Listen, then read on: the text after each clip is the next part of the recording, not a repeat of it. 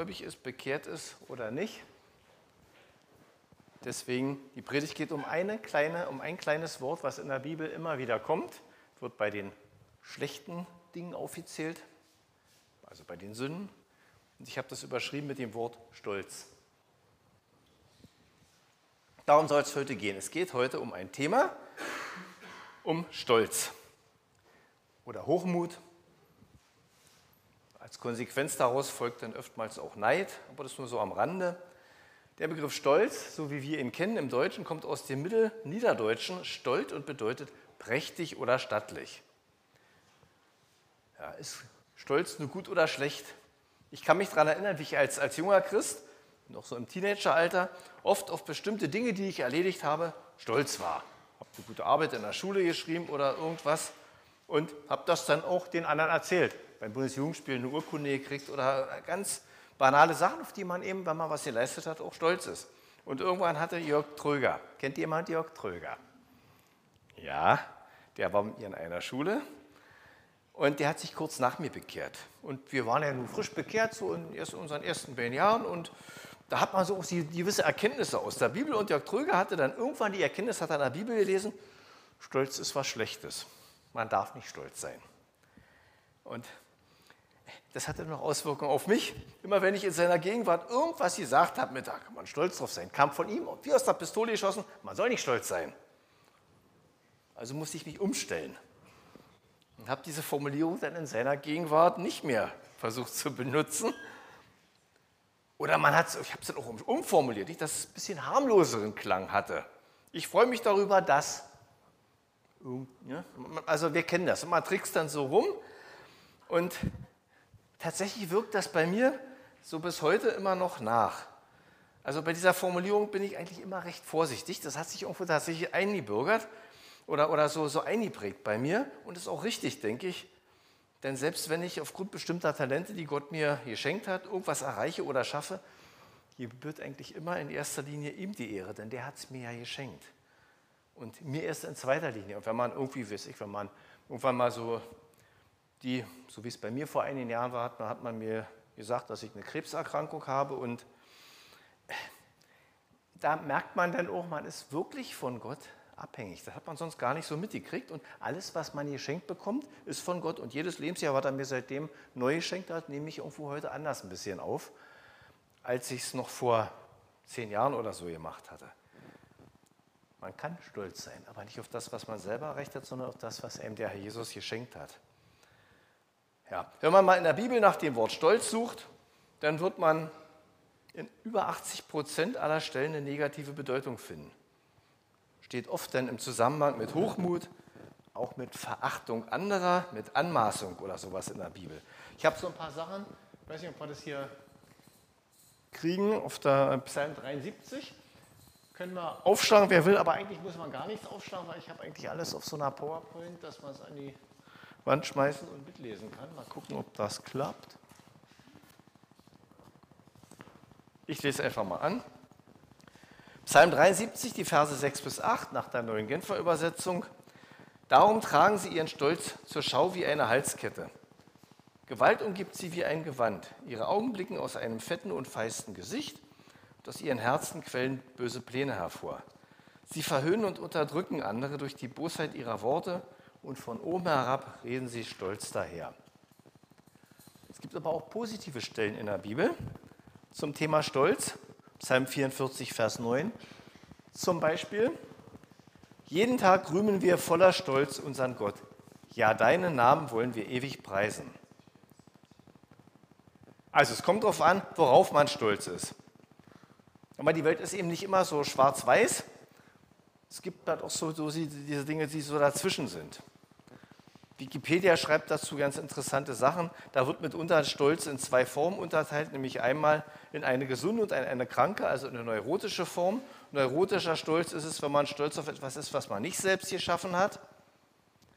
Und gesunder Stolz ist, wenn man, ja, wenn man etwas für sich oder für die Gemeinschaft geleistet hat, sagt Wikipedia. Das ist die Weltweisheit, ich teile die nicht so unbedingt aber die Welt eben schon. Und wenn man über Stolz, über diesen Begriff spricht, muss man das auch immer im Kopf haben. Ja. Wir wollen uns jetzt aber nicht anhand von Wikipedia oder von der, anhand der Weisheit der Welt mit dem Wort Stolz auseinandersetzen, sondern anhand der Bibel. Was denken wir, wenn uns Stolz begegnet? Fängt ja bei Kleinkindern an, ne? wenn sie schaffen, zum ersten Mal alleine, alleine aufs Töpfchen zu gehen. Da sind die mächtig stolz drauf.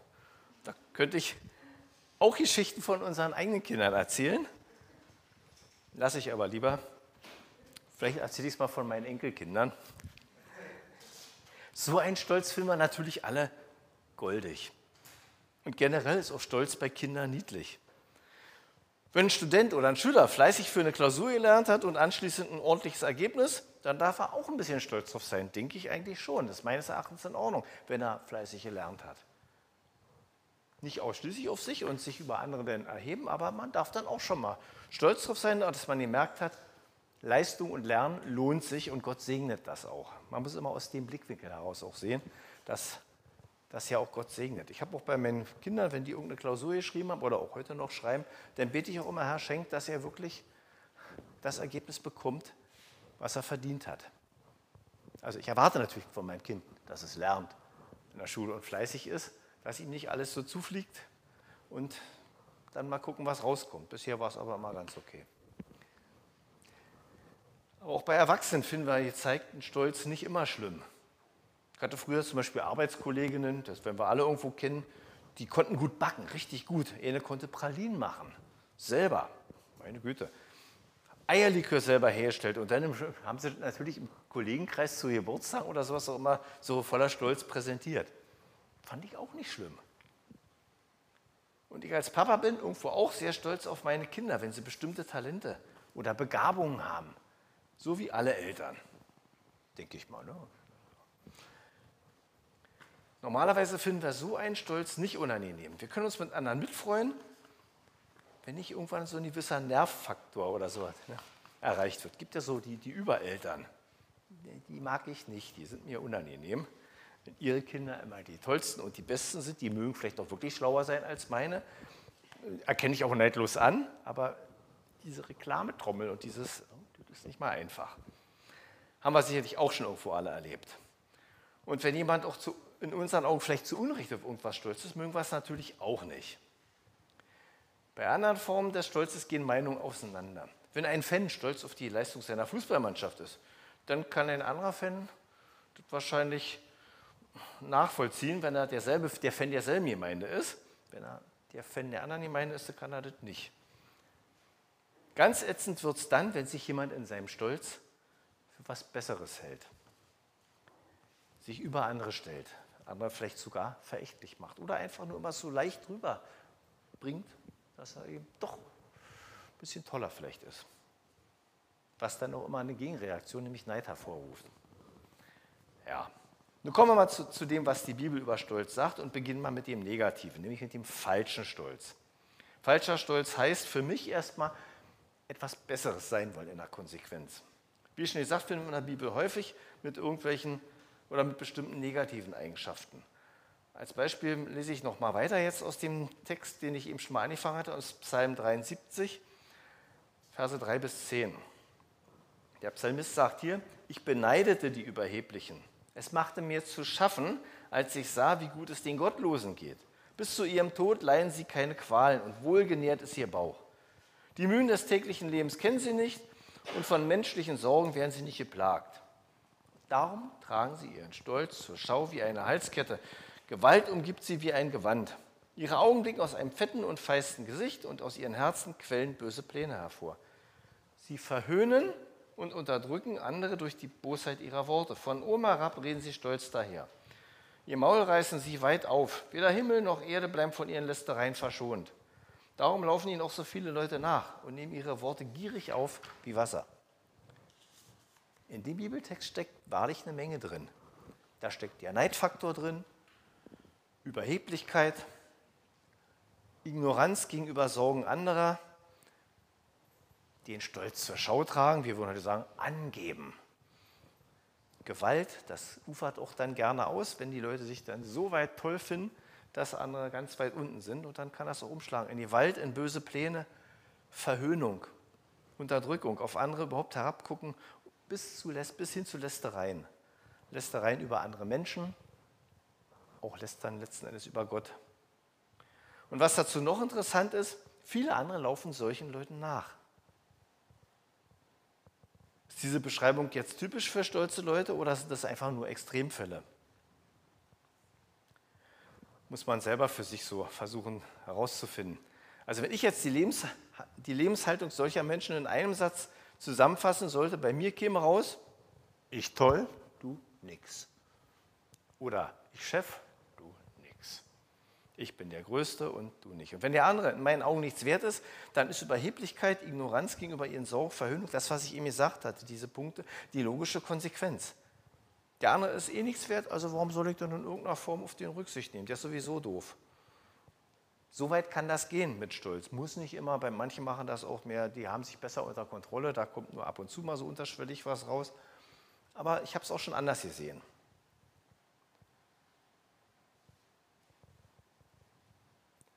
Gibt noch einen anderen Klassiker aus der Bibel, den ich vorlese.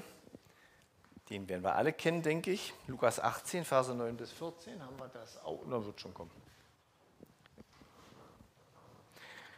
Jesus wandte sich nun an einige, die in falschem Selbstvertrauen meinten, in Gottes Augen gerecht zu sein und die deshalb für die anderen nur Verachtung übrig hatten. Er erzählte ihnen Folgendes. Zwei Männer gingen zum Tempel hinauf, um zu beten. Der eine war ein Pharisäer und der andere ein Zolleinnehmer. Der Pharisäer stellte sich selbstbewusst hin und betete, ich danke dir Gott, dass ich nicht so bin wie die übrigen Menschen. Ich bin kein Räuber, kein Betrüger, kein Ehebrecher, und ich bin auch nicht wie jeder Zolleinnehmer dort. Ich faste zwei Tage in der Woche und gebe den Zehnten von allen meinen Einkünften. Der Zolleinnehmer hingegen blieb in weitem Abstand stehen und wagte nicht einmal aufzublicken. Er schlug sich an die Brust und sagte, Gott, vergib mir sündige Menschen meine Schuld. Ich sage euch, also Jesus, der Zolleinnehmer war in Gottes Augen gerechtfertigt, als er nach Hause ging, der Pharisäer jedoch nicht. Denn jeder, der sich selbst erhöht, wird erniedrigt werden. Wer sich aber selbst erniedrigt, wird erhöht werden. Nur nochmal zum Verständnis für den, der es nicht weiß, der Zolleinnehmer galt im alten Israel eigentlich gar nichts. Der Zolleinnehmer, das waren so die Leute, die sich auf Kosten anderer bereichert haben, die von Gnaden der Römer ja eingesetzt waren, um die Leute abzukassieren. Und der Pharisäer, na, das waren die Gebildeten, die haben Gott vertreten, die waren die Creme de la Creme, die Oberschicht. Und bei den Pharisäern kommt im Neuen Testament ja immer wieder auch, immer auch wieder raus, das sind die, denen es wirklich zu Kopf gestiegen ist. Ihr Wissen aus Gottes Wort, aus der Bibel, die kamen sich toll vor und da ist es wirklich so richtig abgekippt in dieses auf andere herabschauen. Wenn man das heute übertragen würde, da gab es noch so ein Lied früher von Arno und Andreas, da ging es auch um den, um den barmherzigen Samariter. Da war auch ein Pharisäer, der ist vorbeigegangen, an dem der da so da, da niederlag und dann kam nachher, dann kam nachher der Samariter, der sich um den gekümmert hat und das hat er dann so gleichgesetzt mit heute. Ja, da kam eben der, der Asylant, der Flüchtling, der hat Gnade er übt gegenüber dem, der da lag und alle anderen sind vorbeigegangen. Kann man vielleicht so übertragen heute. Zusammengefasst kommt aber auch hier wieder raus, ich toll und du nix. Natürlich ist offensichtlich, dass die Lebenseinstellung vom Pharisäer nicht verkehrt ist. Verkehrt ist. Jesus betont es ja hier auch richtig. Was würde so ein Pharisäer für den Zolleinnehmer tun? Nichts. Die Sorgen des Zolleinnehmers sind ihm vollkommen egal. Und man kann sich schon vorstellen, wenn der Pharisäer jetzt die Macht dazu hätte, den Weg, der, die Macht dazu hätte, der Weg bis hin zur Gewalt und Unterdrückung im Rahmen des, das, das liegt auf der Hand, da könnte es glatt, hin, da könnte es glatt hinführen. Aber der, Zoll, der Zolleinnehmer ist ein korrupter Beamter in den Augen des Pharisäers und während er sich bemüht, alles richtig zu machen und Leistung zu bringen. Und wenn jemand sich bemüht, alles richtig zu machen und Leistung zu bringen dann, und das auch bis zu einem gewissen Grad schafft, dann könnte doch dieser Stolz, dieses Gefühl der Überlegenheit auch ein bisschen Berechtigung haben. Oder? Also ein bisschen nachvollziehen kann man die Denkweise schon wie ich schon gesagt habe, oft liegen Stolz und in dem Fall vielleicht auch berechtigter Stolz und Überheblichkeit dicht beieinander. Auch in unserem eigenen Leben finden wir sicherlich genügend Gründe, warum wir uns anderen gegenüber überlegen fühlen könnten. Auch die Gläubigen, die aus Gnade erretteten, die sich gedemütigt haben, die ihre Sünden Gott gebracht haben, auch wir Gläubigen stehen immer wieder in der Gefahr, uns doch so ein bisschen besser vorzukommen als die in der Welt, wo doch da immer alles um uns herum immer dekadenter wird. Ne? Thema Abtreibung. Über 100.000 in Anführungsstrichen legale Abtreibung. Klimaterror, Weltrettung, Gutmenschentum, Gender. Eigentlich könnten die Gläubigen sagen, was ist bloß mit dieser Welt los? Ein Glück, wir sind besser. Das, das geht schnell. Also ich muss mich da selber auch immer wieder, ich, ich entdecke mich da auch selber gerne. Es war meine Bewegung, ich weiß.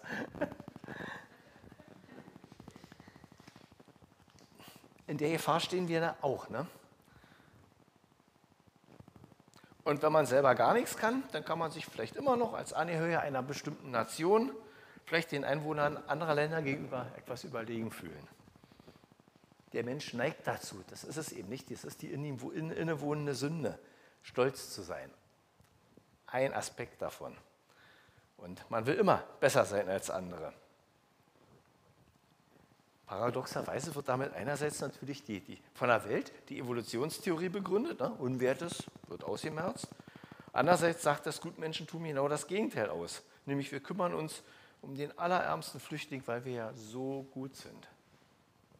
Das hat mal zwei Seiten. Also aber die Bibel sagt klipp und klar eigentlich, was, mit, was es mit Stolz auf sich hat. Kommen noch mehr Stellen. Beim Bessersein geht es, beim Bessersein wollen geht es natürlich nicht um einen Wettkampf, sondern es geht grundsätzlich darum, wer als Sohn vielleicht besser oder wertvoller ist als eine andere Person. Das alles ist aber nichts Dauerhaftes, wie Jesus ja auch selber in dem Bibeltext eben gesagt hat, Lukas 18. Jeder, der sich selbst erhöht, wird erniedrigt werden, wer sich aber selbst erniedrigt, wird erhöht werden sich selbst für was Besseres zu halten und so darzustellen oder sich selber zu erhöhen, wird auf Dauer scheitern. Spätestens, wenn wir vor Gott stehen in der Ewigkeit. Irgendwann ist Schluss mit der irdischen Herrlichkeit oder mit Stolz oder mit all diesen Dingen. Ja. Das war jetzt falscher Stolz. Dann gibt es so eine Zwischenstufe, Stolz auf eigene Leistungen. Was ist mit dem Stolz auf eigene Leistung? Ich habe ja vorhin schon mal so das eine oder andere Beispiel dazu gebracht. Und im Prinzip ist auch nichts Schlimmes dran. Für die normale Entwicklung von Kindern ist erlebter Stolz sogar wichtig, damit sie lernen, was sie können, damit sie lernen, wo sie stehen und damit sie auch ihre Grenzen lernen, irgendwo einzuschätzen. Auch Erwachsene dürfen natürlich manchmal stolz sein. Ich weiß noch, als wir damals gebaut hatten, unser Häuschen, habe ich erstmal natürlich alle erstmaligen Besucher, als die dann kamen, mal am Haus umhergeführt und gezeigt, was wir alles Schönes haben und wie die Zimmer sind und wie toll. Das ist, das, das ist oh, ein neues Auto. Und es wird ihm vorgeführt. Auf Arbeit hat man mir gesagt, das quietscht, wenn es nicht begossen wird. Ne, man, man, ist schon stolz auf irgendwelche Dinge und so ein bisschen ist das ja auch nicht verständlich und würde ich auch nicht mal als verkehrt alles so darstellen. Manch einer kann super gut zeichnen oder musizieren, mancher kann das und das und manche können das eben nicht.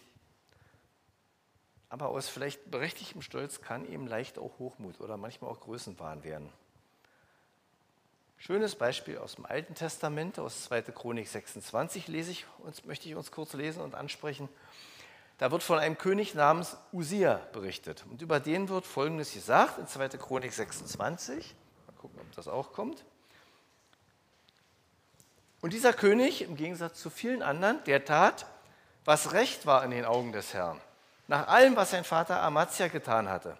Und er suchte Gott in den Tagen Zecharias, der ihn in den Gesichten Gottes unterwies, und in den Tagen, da er den Herrn suchte, gab ihm Gott gelingen.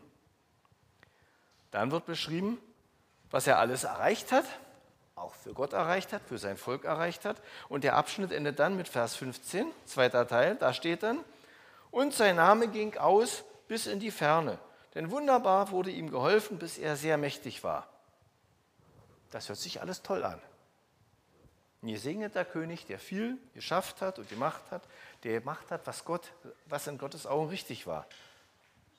Dann ging es aber leider anders weiter, Vers 16.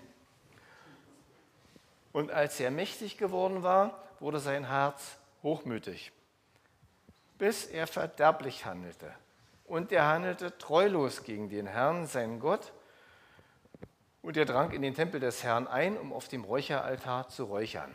das war nur für die Leviten, für die Priester vorbehalten nach dem Gesetz des Mose. Das, was der da gemacht hat als König, das stand ihm nicht zu, das war eine Gotteslästerung. Es wurde genau, war genau geregelt im Alten Testament. Aber natürlich, wenn man so viel Erfolg und Macht hat, so viel für sein Volk gemacht hat, dann wird man ja mal, ne, mal dürfen. Aber Gott hat ihm ziemlich schnell klar gemacht, dass Usia nicht alles durfte und strafte ihn mit Aussatz. Vermutlich Lepra oder so eine Krankheit. Was bedeutete, dass er den Tempel noch nicht mal im Vorraum irgendwann wieder je betreten durfte. So kann Erfolg und auch Segen von Gott zum Stolz über den Hochmut ins Verderben führen. Wir alle kennen ja das Sprichwort, das ursprünglich aus der Bibel ist. Hochmut kommt vor dem Fall. Nicht? Sprüche 16, Vers 18. Vor dem Verderben kommt Stolz und Hochmut vor dem Fall. Kennen wir alle. Psalm 90, Vers 10 wird das Thema ganz nüchtern angeguckt. Da steht drin, unser Leben dauert 70 Jahre und wenn wir noch Kraft haben, dann noch 80. Und was uns daran so wichtig erschien, da setze ich jetzt mal eine Klammern, oder worauf wir so stolz waren, das ist letztlich nur Mühe und trügerische Sicherheit.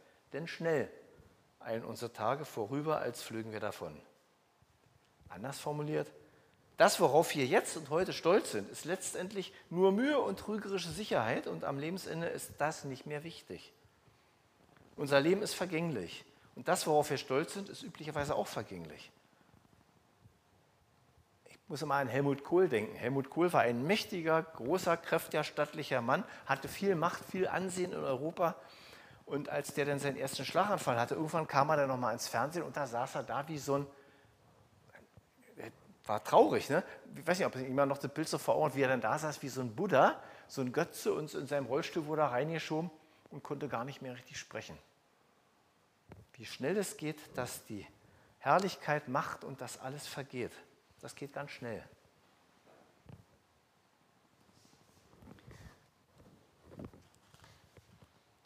Es gibt aber Dinge, die überstehen die Vergänglichkeit. Und was die Vergänglichkeit übersteht, das wird in der Bibel in 1. Korinther 3 beschrieben. Schreibt der Apostel Paulus, 1. Korinther 3, Verse 11 bis 15. Kommt da eigentlich mal ab und zu was hinter mir? Oder ja, dann ist. Danke, Johannes. Paulus schreibt, das Fundament ist bereits gelegt und niemand kann je ein anderes legen. Dieses Fundament oder diese Basis, sage ich mal einfach aus meinen Worten, das ist Jesus Christus. Wie aber nun jemand darauf weiterbaut, ob er mit Gold, Silber, Edelstein, Holz, Schilfrohr oder Stroh baut, das wird nicht verborgen bleiben. Der Tag des Gerichtes wird bei jedem ans Licht bringen, welches Material er verwendet hat. Denn im Feuer des Gerichts wird das Werk jedes Einzelnen auf seine Qualität geprüft werden. Und wenn das, was jemand auf dem Fundament aufgebaut hat, die Feuerprobe besteht, so wird Gott ihn belohnen. Wenn es jedoch verbrennt, wird er seinen Lohn verlieren.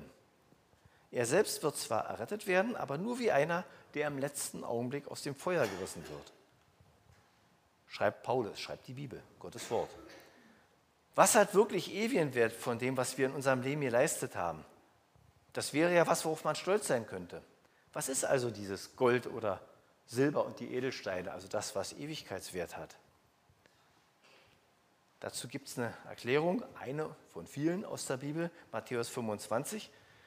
Das ist jetzt nochmal ein längerer Bibelabschnitt, aber dann bin ich mit den langen Bibelstellen schon fast durch. Ich lese uns das mal Matthäus 25, 31 bis 40.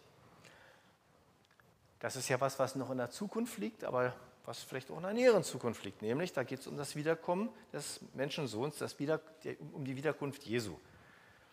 Wenn der Menschensohn in seiner Herrlichkeit kommen wird und mit ihm alle Engel, dann wird er in königlichem Glanz auf seinem Thron Platz nehmen. Alle Völker werden vor ihm versammelt werden und er wird die Menschen in zwei Gruppen teilen. So wie der Hirte Schafen und Ziegen voneinander trennt. Die Schafe wird er rechts von sich aufstellen und die Ziegen links. Dann wird der König zu denen auf der rechten Seite sagen, Kommt her, ihr seid von meinem Vater gesegnet Nehmt das Reich in Besitz, das seit der Erschaffung der Welt für euch vorbereitet ist. Denn ich war hungrig und ihr habt mir zu essen gegeben. Ich war durstig und ihr habt mir zu trinken gegeben. Ich war ein Fremder und ihr habt mich aufgenommen. Ich hatte nichts anzuziehen und ihr habt mir Kleidung gegeben. Ich war krank und ihr habt euch um mich gekümmert. Ich war im Gefängnis und ihr habt mich besucht. Dann werden die Gerechten ihn fragen, Herr, wann haben wir dich denn hungrig gesehen und dir zu essen gegeben oder durstig und dir zu trinken gegeben? Wann haben wir dich als Fremden bei uns gesehen und haben dich aufgenommen? Oder wann haben wir dich gesehen, als du nichts anzuziehen hattest und haben dir Kleidung gegeben? Wann haben wir dich krank gesehen oder im Gefängnis und haben dich besucht? Darauf wird der König ihnen antworten, ich sage euch, was, ihr, was immer ihr für einen meiner Brüder getan habt. Und wäre er noch so gering geachtet gewesen, das habt ihr für mich getan. Das sagt hier Jesus. Das wird er sagen in der Zukunft, wenn wir alle vor ihm stehen. Die Menschen der ersten Gruppe, die Schafe, haben sich also um die Brüder Jesu gekümmert. Oder um die Nächsten gekümmert, um die anderen Gläubigen und auch um Leute, die gar nicht gläubig waren. Die haben Barmherzigkeit geübt. Ich denke, dass der, Bruder, der Begriff Bruder hier wirklich weitergefasst ist und sich auf alle Bedürftigen bezieht. Aber ist für den Abschnitt auch gar nicht so wichtig. Diese Schafe, die hatten das Fundament Jesus Christus. Der war ihr Fundament, ihre Grundlage, ihre Basis. Auf den haben die ihr Leben aufgebaut. Denn sie haben ohne Berechnung und ohne Erwartung irgendeiner Belohnung oder ohne Überheblichkeit geholfen, ohne danach zu fragen, ob der Bedürfnis überhaupt verdient hätte. Da wären sicherlich nicht nur Unschuldige im Gefängnis besucht worden sein. Es war einfach selbstverständlich für sie. Und daran sieht man, dass sie dieses neue Herz in Christus hatten was in Hesekiel 11 zum Beispiel beschrieben wird. Ihre Gaben, also Essen, Kleidung, Zeit, sind hier das Gold und, die, und das Silber und die Edelsteine. Aber man kann trotz des richtigen Fundaments auch vergängliches Stroh sammeln, wie wir in Matthäus 6, Verse 1 bis 4 lesen können. Da steht zum Beispiel drin, was Stroh ist. Hütet euch, eure Frömmigkeit vor den Menschen zur Schau zu stellen, sonst habt ihr von eurem Vater im Himmel keinen Lohn mehr zu erwarten.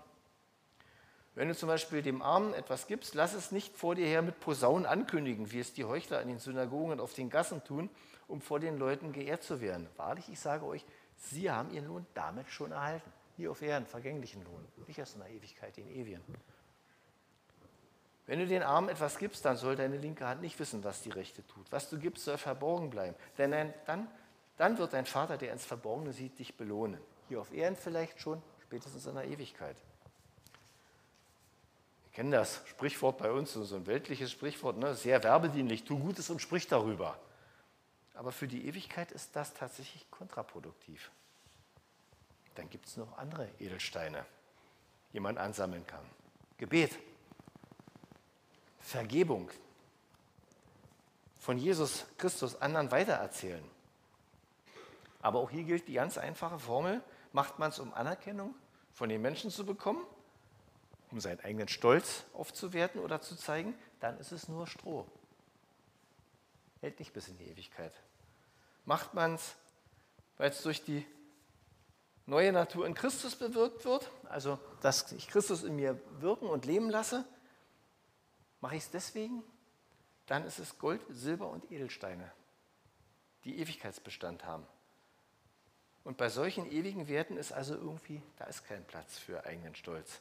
Passt nicht zusammen. Aber es gibt was, worauf wir richtig stolz sein können. Letzter Punkt, dann bin ich auch gleich durch. Richtiger Stolz. Richtigen Stolz, über den lesen wir was in Psalm 105, Vers 3 nach der neuen Genfer Übersetzung. Seid stolz oder rühmt euch, ist das gleiche. Seid stolz, dass ihr seinen heiligen Namen kennt und anrufen dürft. Von ganzem Herzen sollen sich alle freuen, die den Herrn suchen. Als Christen können wir stolz darauf sein, dass wir durch Jesus Gott kennen und zu ihm hören dürfen.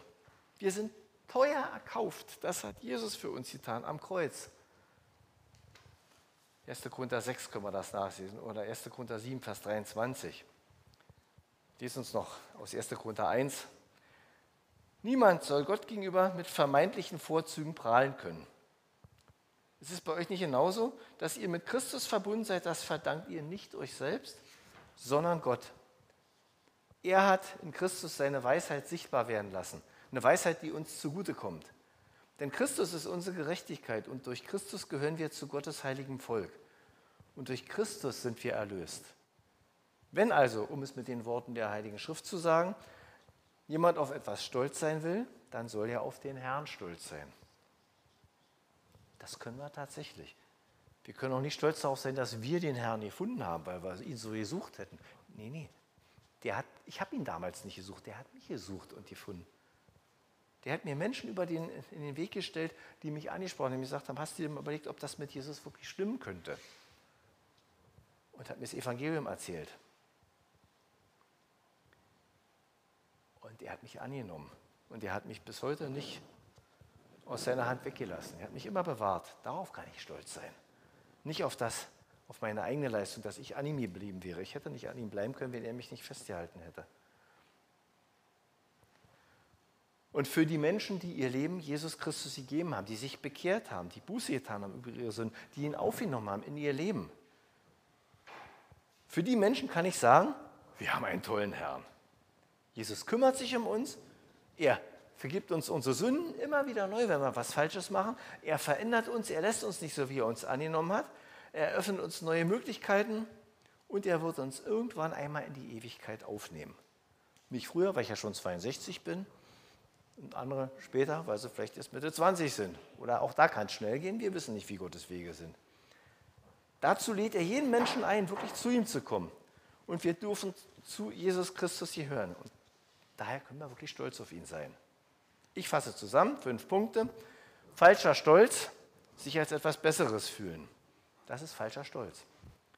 Zweiter Punkt, stolz auf eigene Leistung zu sein, ist irgendwo was Natürliches und solange das im Rahmen bleibt, auch okay, aber aus Stolz kann auch leicht Hochmut oder auch Überheblichkeit entstehen. Punkt 3, Stolz auf Taten mit Ewigkeitswert ist nicht angebracht, weil die werden ja durch Jesus Christus in uns bewirkt. Die machen wir nicht aus eigener Kraft, können wir gar nicht. Vierter Punkt, gute Taten wären vor Gott wertlos, wenn man sie um der Anerkennung anderer willen tut. Um gesehen zu werden, um bewundert zu werden die sind vor Gott wertlos, die haben keinen Ewigkeitsbestand. Und letzter Punkt, das ist der schönste, wir können stolz sein auf Jesus, der immer da ist und uns auch immer treu sein wird. Amen.